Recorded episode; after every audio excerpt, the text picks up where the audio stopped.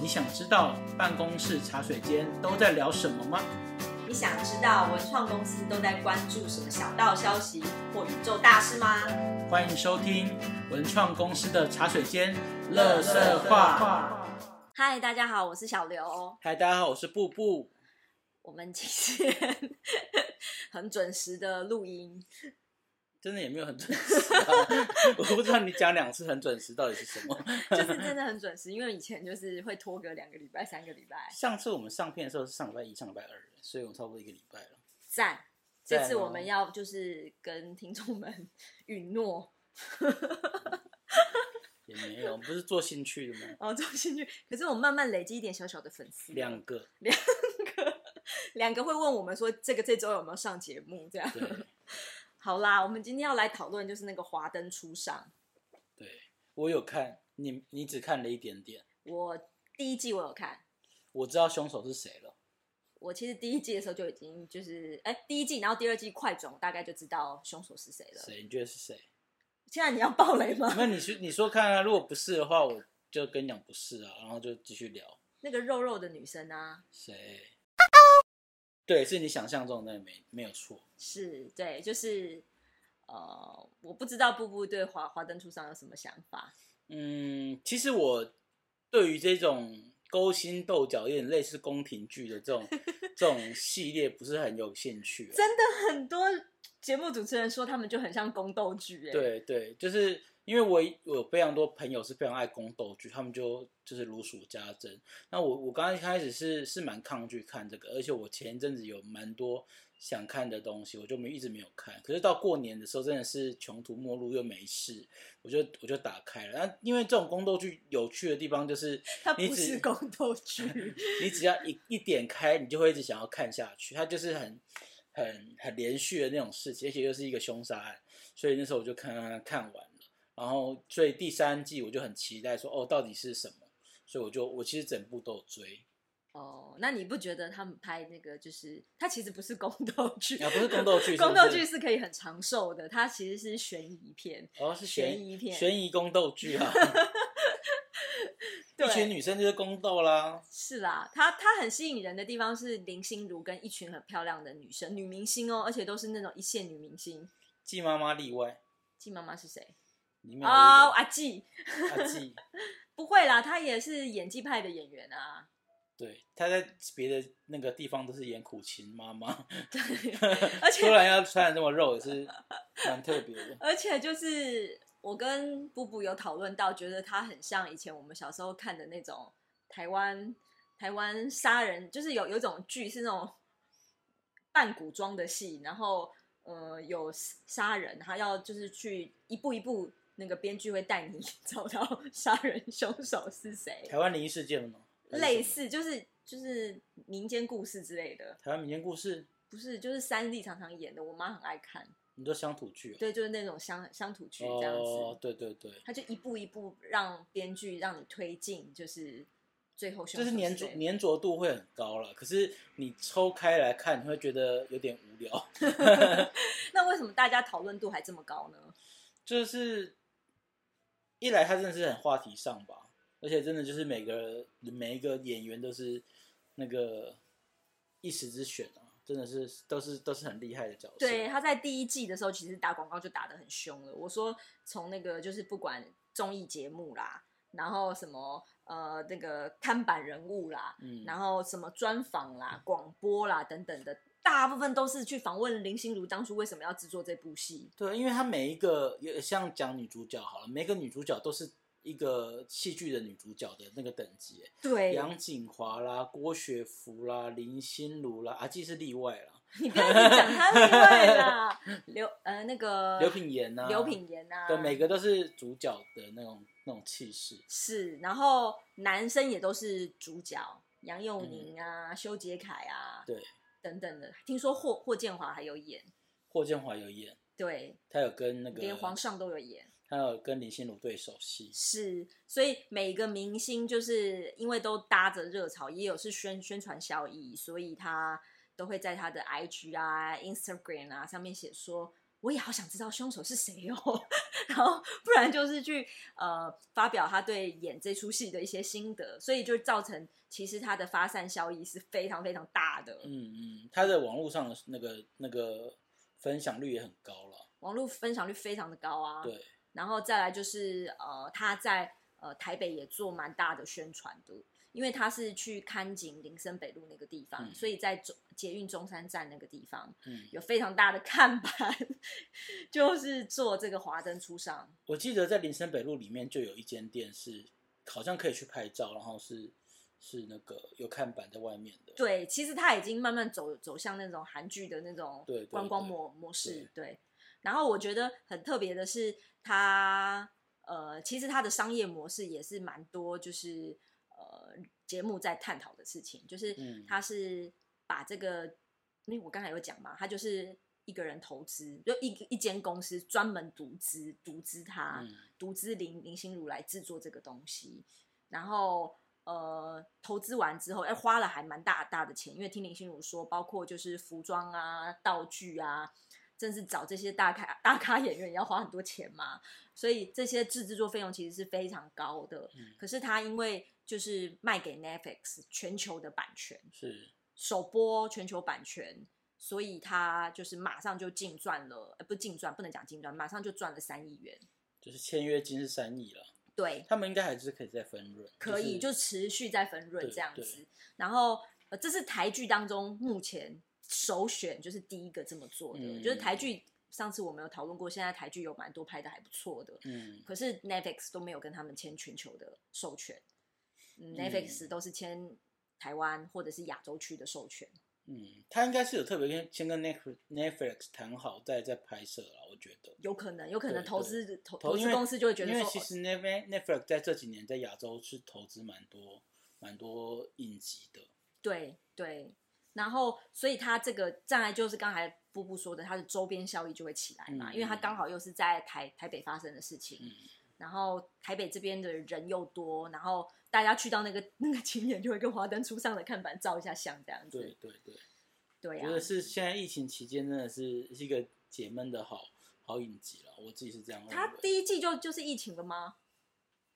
就是去年十一月啊，哦，差不多差不多，去年十一月底的样子。哦，所以它都一直在热度上哎，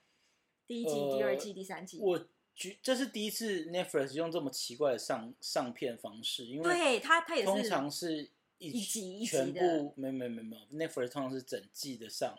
但是呃它是二十四集，通常算是一季的分量而已，但是它就分成三次上上，然后每次像 Netflix 的影集可能是一两年后才会再上第二季，所以它是分一一两个月后就上第二季、第三季这样。就是它非常密集的波段宣传。对对对对，就是一直重复的宣传这这这这些影集这样。而且大家就是连这个都变成梗啦，就是在台湾啊，就是大家都是因为追华华灯初上没有睡好啊，然后就变成很多就是 政府单位的一些梗图。哦，对我有朋友是在那个第三季出来的时候就说，公司这这一天应该要放假，让大家专心的追，而不要那在公司上班的时候再分心这样。我们有另外一个同事。有听啊，他很夸张。嗯我要找他开会的时候，他跟我讲说十八号不能找。我说十八号怎么了？他说十八号是华灯初上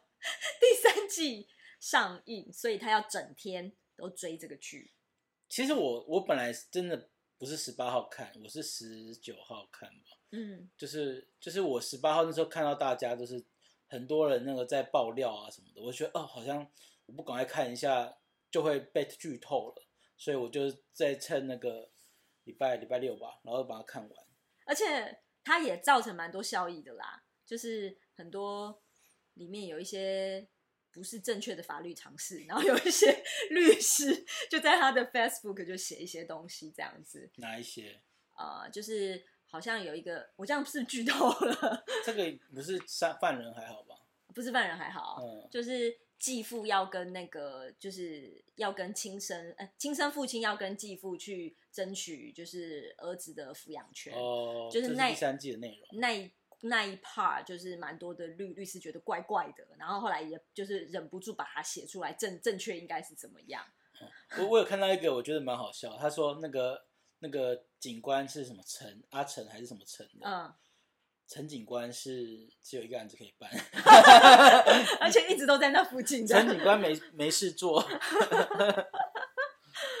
对，然后。呃，他他真的是创造了很大的商业模式啊！我昨天听我同事说，呃，不止就是观光效益，他还有一些周边商品就出来了。嗯嗯嗯，对啊，毕竟他们都是大明星啊。对对，他们大大明星的周边效益这个很好做啊，随随随随便便，他们就连季妈妈就拍 G G Q 哎，拍的还不错。对啊，就是很不得了啊！他应该出没如果没有拍这个剧的话，他很难拍到 G Q 吧。对，然后我自己就是因为都很关注，就是台湾的文创发展嘛，然后所以我有看到有一个，嗯，是我可以讲出来他的 Facebook，他是国际之南，他大部分都是在讲一些国际的尝试啊，是啊，国际的新闻啊，他自己的评论啊等等的。可是他那天就讲了一个，就是华灯 初上台台湾的文创，然后我就觉得还就是看对对，看完很有感，尤其我们最近真的是。就是啊，等下再讲。反正就是，我觉得看完很有感，我念给大家听。我是从他的那个全文当中，就是揭揭露出来的。然后他就他的意思就是说，他呃，在那个就十十八号那个前后，嗯，大家是春光明媚的天气，可是大家都开始不分享大家出出游的动态了。然后算一算，算一算，他他脸书里面大概有三成的人都在追剧。对，然后他说。呃，华灯初上是大家揪着心，从二零二一年一路追到世足赛都快开打，然后吊足了观众的胃口的一部戏。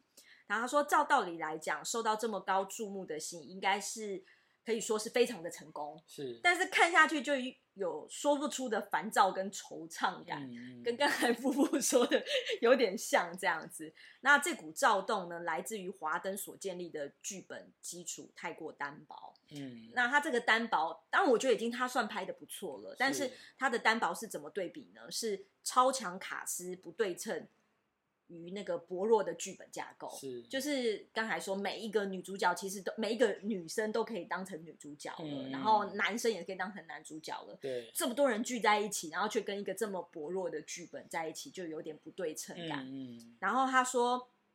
呃，刚才有提到嘛，就里面有非常多的女女星嘛，林心如啊、杨锦华、刘品言、郭雪芙到谢欣颖，这五个女生都是偶像剧或电影的女一。嗯，然后。男男性的主角也都是一时之选，包括就是杨佑宁啊、吴康仁啊、修杰楷，哎，他没有提到郑元畅，哎，郑元畅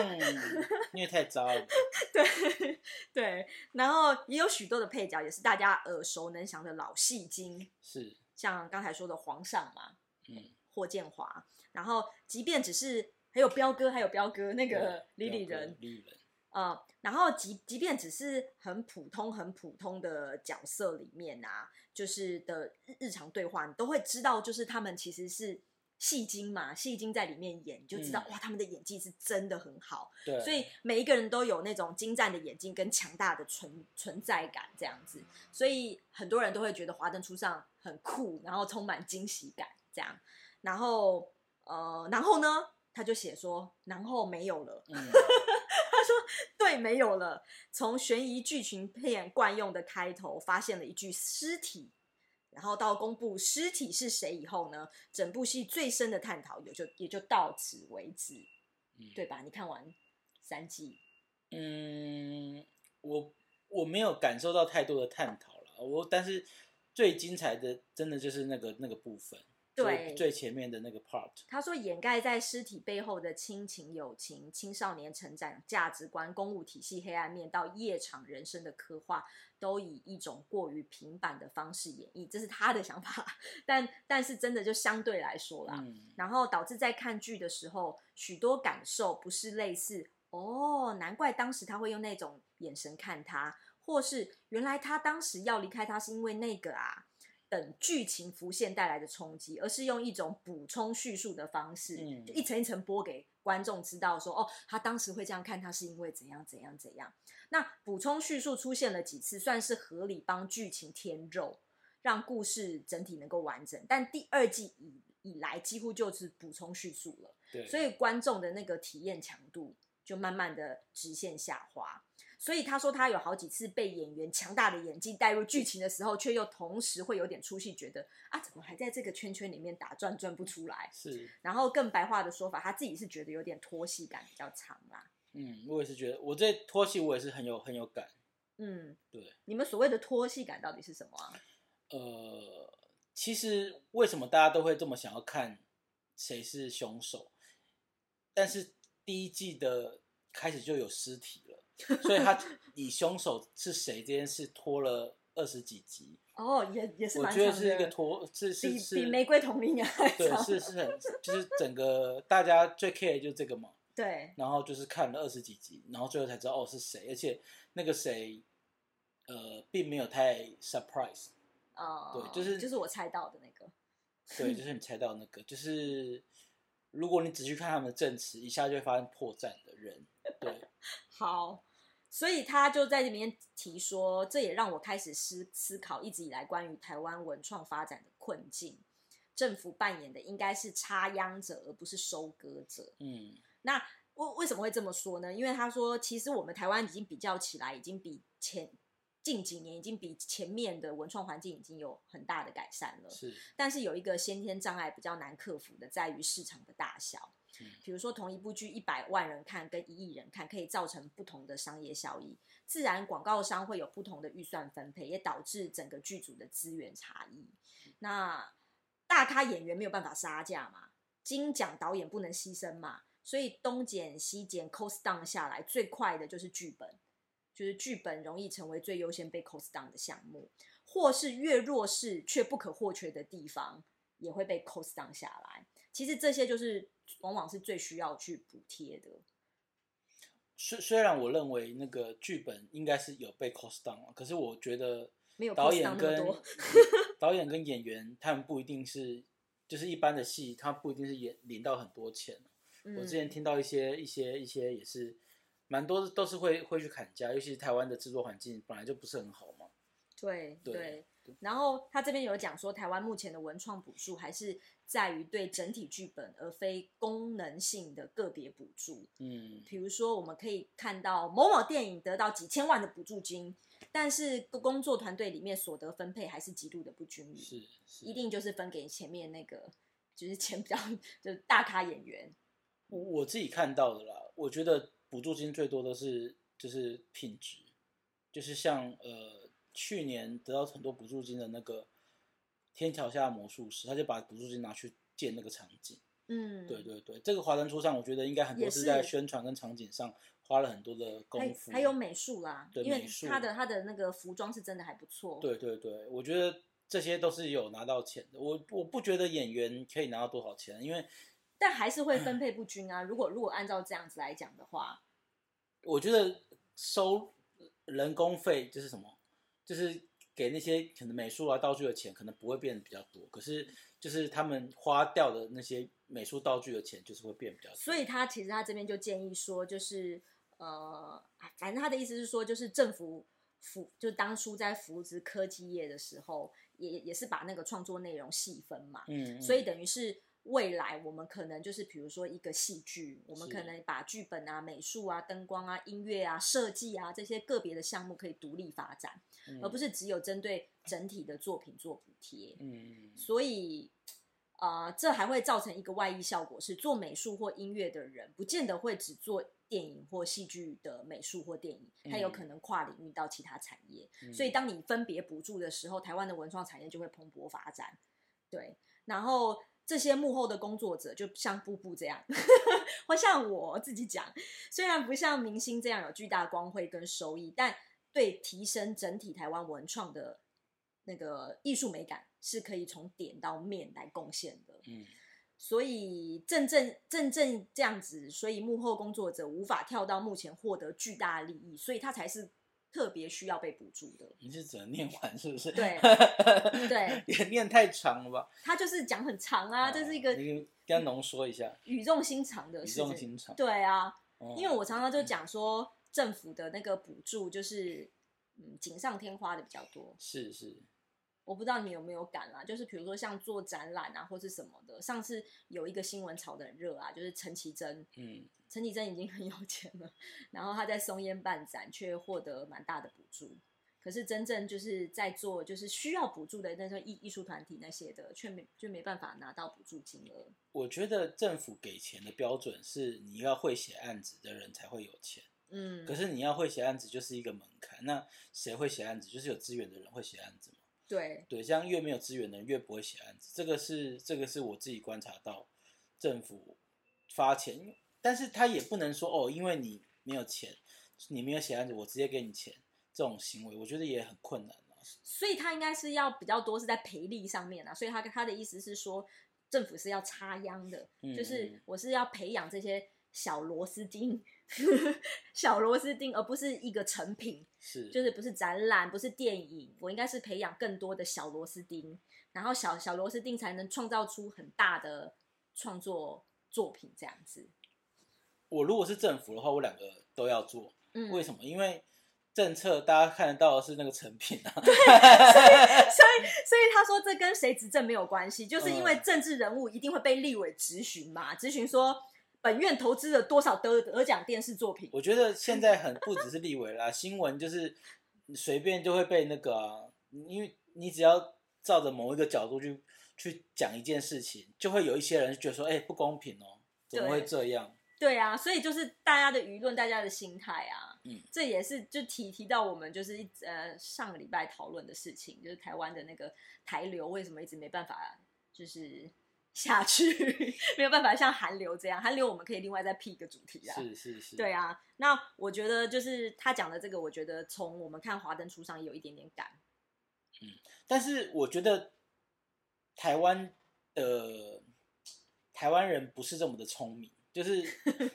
我觉得以我自己我很聪明欸我自己观察到，以台积电这件事情来说好了，就是过去台积电被认为是二流、三流的，呃，应该没有到三流，二流的一个厂商。可是它长期耕耘之后，它就变成一流的厂商，而且没有无人能及。我觉得台湾的其他产业或许也是一个这样的脚步，就是现在慢慢耕耘，或许某一天会突然发光发热。我对文创产业不乐观呢、啊 看我们现在接案的状况，然后给予预算的方式，我是真的不乐观呢、因为文创产业真的大部分，我觉得政府对这件事情不重视，然后大部分的钱都落在那些比较有名的。哦，我必须讲，比如说像学学文创啊、嗯松烟啊、华山啊这种比较大的知名度的，嗯我的想法不是政府那边来的啦，就是譬如说观光客好了，现在很多人会说，哦我很想买台湾的文创产品，就是这样的风声已经有跑出来了。嗯。对，我觉得是我对我我看起来是是乐观的啦。哦，可是台湾文创有一个问题，因为我就是专门挑问题的。嗯台湾文创有个问题是，台湾很多文人相亲啦，就是是因为饼太小了，所以等于是很多文创产业，如果有一些设计师觉得自己做的不错，他就不会提拔其他的设计师。是是，就是，所以我还是觉得说，就是等到国门开了之后，台湾应该会不一样。对，就就是、而且我觉得视视野不能只放在台湾，嗯就是大家的视野就是要比较跳脱出来，以国际的视野来想。像 Netflix 就是以就是以国际的视野，然后去买台湾的剧嘛。嗯，对对对，我觉得台湾在这几年的宣传不一样。我自己是认为台湾真的国门开了，那个观光客很正常化的话，应该各行各业都会变得更好了。就是我是蛮乐观的，看待嗯就是呃观光啦、文创啦这些事情这样。观光我看得看得起，但我觉得文创我真的真的 跨博是不是跨博，我从就是回来的时候，那时候就看我台湾文创开始发展，我就觉得它一定是被某一个资源垄断的产业，就是它比较真的是因为我们是市场的关系，对，大家都是做小文青啊，然后的这个嗯，嗯，所以，但我觉得《华灯初上》已经拍拍的算不错了，就是很棒。我觉得就是，而且它让我一个觉得很好的是，它是一个可复制的成功。对对对，就是因为台湾以前做了很多很成功但不可复制的东西，对，对。可是我觉得华灯初上很可以复制，对，就是你找一个好剧本，然后漂漂亮亮的，而且要找一个好，的投投资者，对，大明星，就他就是会成功。嗯，对，他他看起来是一个很容易明白的轨迹，你要去跟业主讲案子，我觉得也很容易。对对，我觉得他他的确创造出一个就是商业模模式的雏形。嗯嗯，对啊，你看他这次，呃，他没有一开始去跟政府拿不住哦，他是一开始找就投投资者，对，然后投资者是全额的投资哦。我觉得台湾其实有非常多有钱人，但有钱人就是没有，我觉得他教育，呃怎么说？因为以前大家都会投房市嘛，嗯，然后 maybe 这几年投股市，然后或许未来是投在这种有有价的戏剧上也不一定。对我反而觉得，如果要让这个模式持续下去，林心如这种大的制作人啊，或是什么，嗯他应该要培养，就是下一个复制他下一个，就是台台湾的戏剧才会起来啊，嗯，否则他就是全部都在他的光环上面，这又回到台湾原本的文创模式了。可是这这就是我觉得是台湾的机会点，是因为现在对面的戏剧越来越难看了，对 对所以这台湾就是讲华文的地方，那台湾又回到二十年前那个很有机会的状态。对，但除了华文市场，我觉得还是要针对全球市场啦，因为 Netflix 它是全球串流平台啊，所以我觉得呃，就是我我那天讨论的，就是现在那个韩团为为什么这么红，是因为他们一开始做的那些策略啊、行销策略啊，跟培养人的策略，嗯它并不是从韩国市场或者是华华语市场，虽然他们觉得华语市场很大，他们是直接就是看中的就是全球的市场，我觉得韩国他们也不是一步登天嘛，就是他们慢慢培养啊，对他们可能刚开始先从日本啊、台湾啊、香港啊、中国这样子慢慢宣传到，他们可能下一步就慢慢得到欧美啊什么什么的。对啊他们是一步一步而且他们很扎实，个很扎实的把，他们的那个宣影响力往外扩。嗯。对，但韩国又是另外的议题啦，因为它政府是百百分之百支持，它把它变成一个就是国策对，已经是国国策了。然后，而且他们的娱乐产业有 ASOP 工业化了，所以嗯是不止政府，然后因为因为政府要支持，所以大企业一定要支持嘛，Samsung 啊、LG 啊这些一定要支持，所以台湾国策应该还是科技业。科技业我们是半半导体。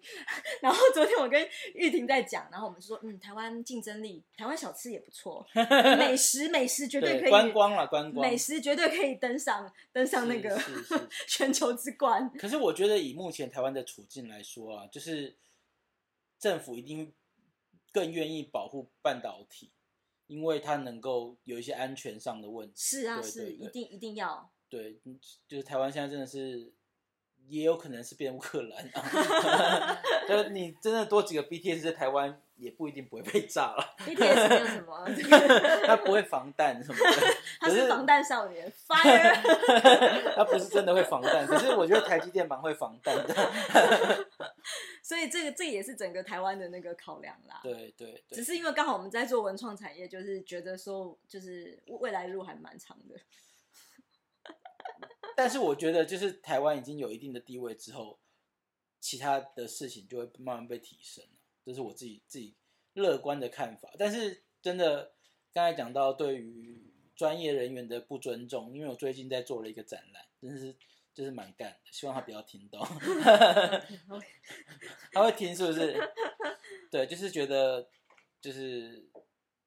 钱少事多这样子啊。嗯，就是其实我觉得我一直在讲的就是台湾文创，我不是说它的发展，因为刚才布布一直 focus 在发展上，我觉得不是，是台湾对专业人员不尊重，对就是大家觉得没有等价的等价的报酬，就把我们当成是做慈善事业，对，因为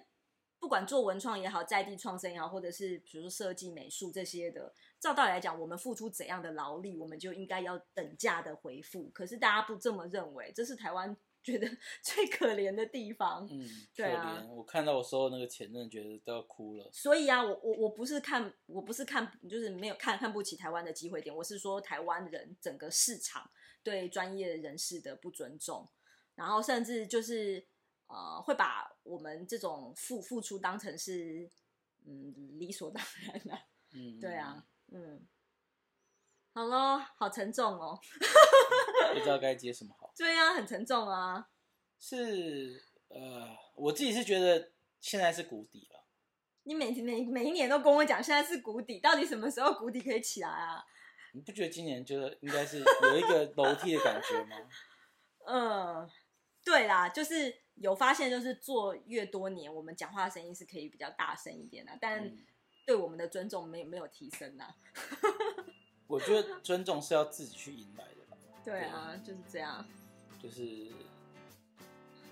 要做一个不相怨的专业人。就是这样。OK，拜拜，拜拜。